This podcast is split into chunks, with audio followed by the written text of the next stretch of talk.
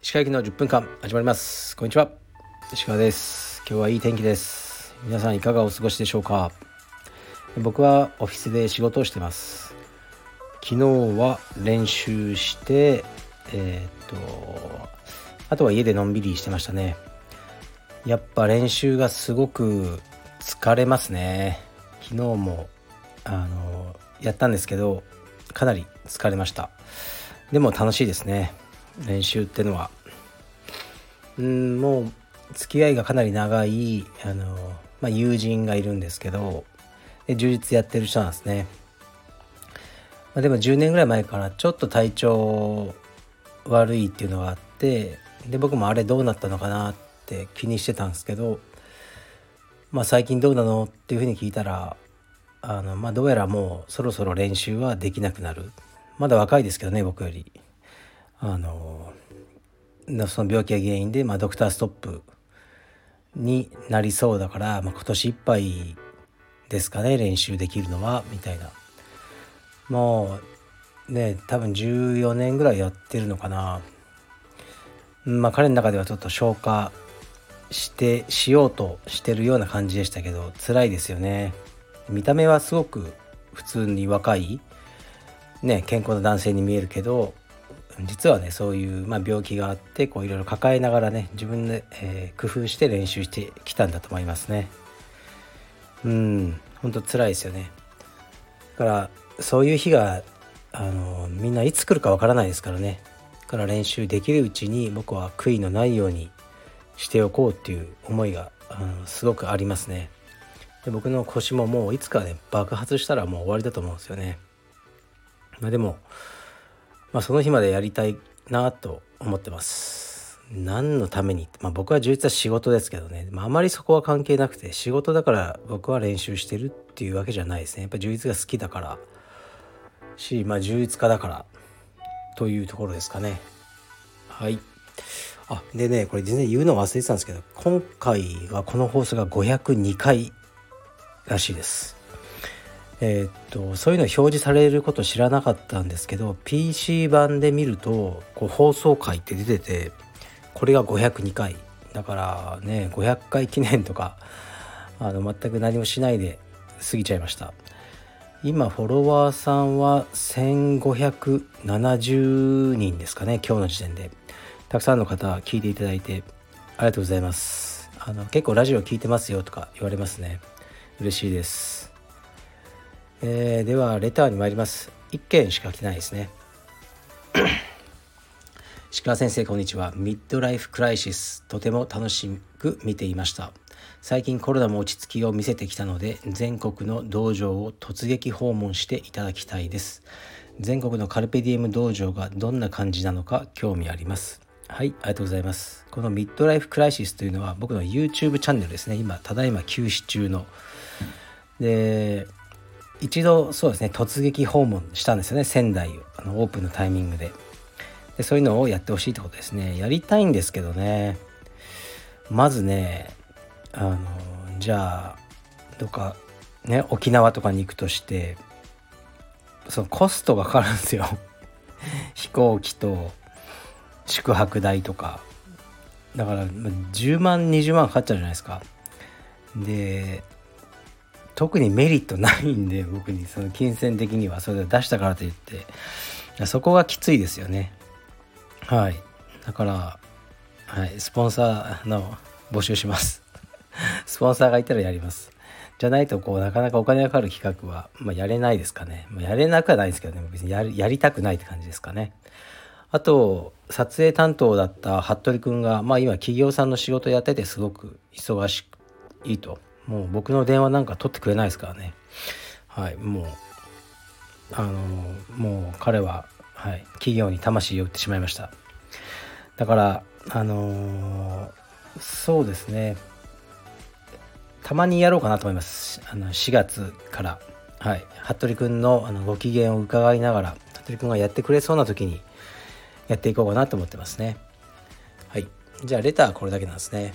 で最近あの僕は歩きながらとかあのえー、っとねあれを見てるんですよね。あれって、えー、あ聞いてるんですよ。音声メディア、まあ、このスタイフも音声メディアだし音声メディアが好きでで Spotify のポッドキャストをいろいろと聞いています。で最近一番面白いなと思ってるのがえー、っとねタイトルが長いんですけど「ハイパーハードボイルドグルメレポート」っていうのがあって一応裏党といってテレビ東京がやってるやつなんですね。音声だけでいろんなちょっとこうエッジの効いた人にインタビューをしていくって企画で、まあ、風俗嬢だったりえー、っと特殊清掃なくねあのの仕事とかえー、っとね、まあ、パパラッチとかねあのを聞いてるんですけどこれ結構面白いですね。でやっぱりあの音声だけだからグッと入り込んじゃう。っていうのがあって面白かったですね。パパラッチの人ですね、まあ、芸能人を追いかけて写真撮るような。その人へのインタビューとか結構面白くて。もうこのあのパパラッチの人も もうなんかね多分友達にはなりたくないタイプなんですね。もう最最悪のもう俺はゲスなのが好きだと。で今だったらあのコロナの尾身会長って言いますよね。尾身会長がこうあの変な性癖とかあるとしてそれを取りたいとかね。そういうのが金になるとか。そういう、まあ、結構最低の人なんですけどあのまあ面白かったですね。で自分がもともとはカメラが好きでその写真展とかで入選するようなカメラマン的な活動をしてた人らしいですね。で僕世代だったら覚えてると思いますけど NASA のスペースシャトルのチャレンジャー号ありましたよね。打ち上げして直後にこうもう爆発して空中でね爆発してしまったっていうまあ痛ましいあのねありましたね。こう事件というかあのあって、まあ、鮮明に覚えてるんですけど僕は確か中学生ぐらいだったのかな。で 彼がその時に多分20名ぐらい乗ってたんですかね。そんな乗ってなかったかな。中にあの宇宙飛行士の方がですね。もちろん全員死んじゃったんですね。その爆発したわけだから。で彼も子供心にそれを見ながらなんかその爆発しねえかなと思ってた自分がいたっていうんですよね。そのひどいじゃないですか。だけどそういう人の不幸をなんか期待しちゃうあのものが自分にはそこでなんかこう芽生えたというかで誰しもそういうところはあるっていうような話をしていてなんかそこまで、ね、こうはっきりと言われると僕も僕にそういう気持ちがね1ミリもないとはやっぱり言えないかもしれないしあそういうモチベーションでこの仕事してるんだってまあ恐ろしいなと思いましたね。で自分の携帯にはその芸能人の車のナンバーがもう1,000件とか2,000件ぐらい登録してあるっていうふうに。でねタクシーの運転手にも そういうこうスパイみたいなやつがいて今誰々乗っけたよとか連絡が来るって言ってましたね。恐ろしいことですよね。うん。まあまあ僕は別にパパラッチされる立場じゃないんでいいんですけどまあ大変だなと思いました。で結構面白いですよこれ。で、まあ、これはね面白いと言ってはいけないんですけど昨日聞いてたのはこれなんだろうと思って安楽死の回があってえー、っと、まあ、これもインタビューなんですね。30歳の女性で、まあ、車椅子乗ってらしてあの右手が左手のどちらかのしか動かないと。肘から先しかって。そういう形で生活されてる方でですごく神経系の難病らしいです。で6歳の時に発症してそれからもうずっとあのそういう生活でえー、っともう入院がもう50回とかでそういう方なんですね。でその方はあのー、このままでも多分5060まで生きれると。だけど私はもう死を選ぶと言って今法律的にその日本じゃもちろんねその自死できないので、えー、とスイスまで行ってスイスはできるんですね。あのまあ、薬物で致死薬をあの飲んであの、ね、亡くなって向こうで、えー、と仮装してもらう。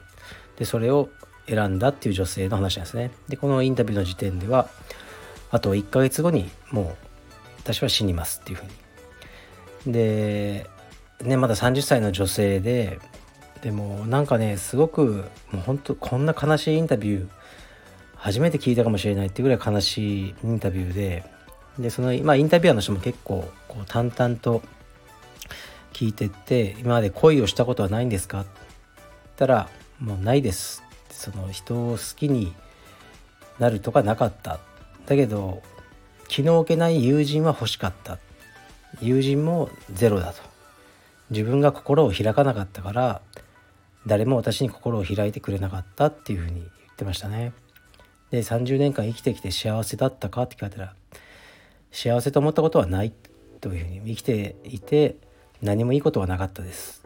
というふうにこう、まあ、おっしゃってて、まあ、本当にな聞いててつらかったですね。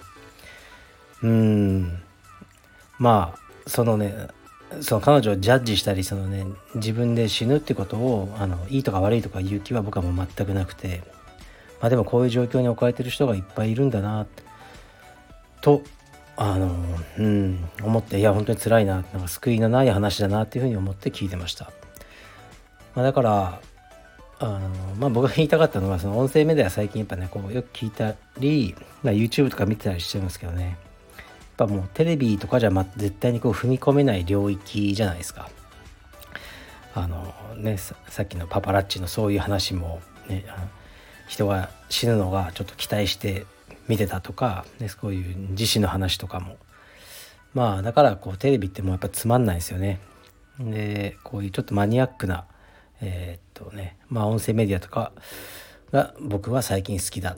そういう話をねしたかっただけなんですけどね。結構ちょっと真面目にというかね暗い感じになっちゃいましたけどあのまあ Spotify でやってるんでもしえー、っとねあの Spotify を契約されてる方は見てみてあの見て見るんじゃないね。聞いてみてもし感想などいただけたら嬉しいです。はい。じゃあ失礼します。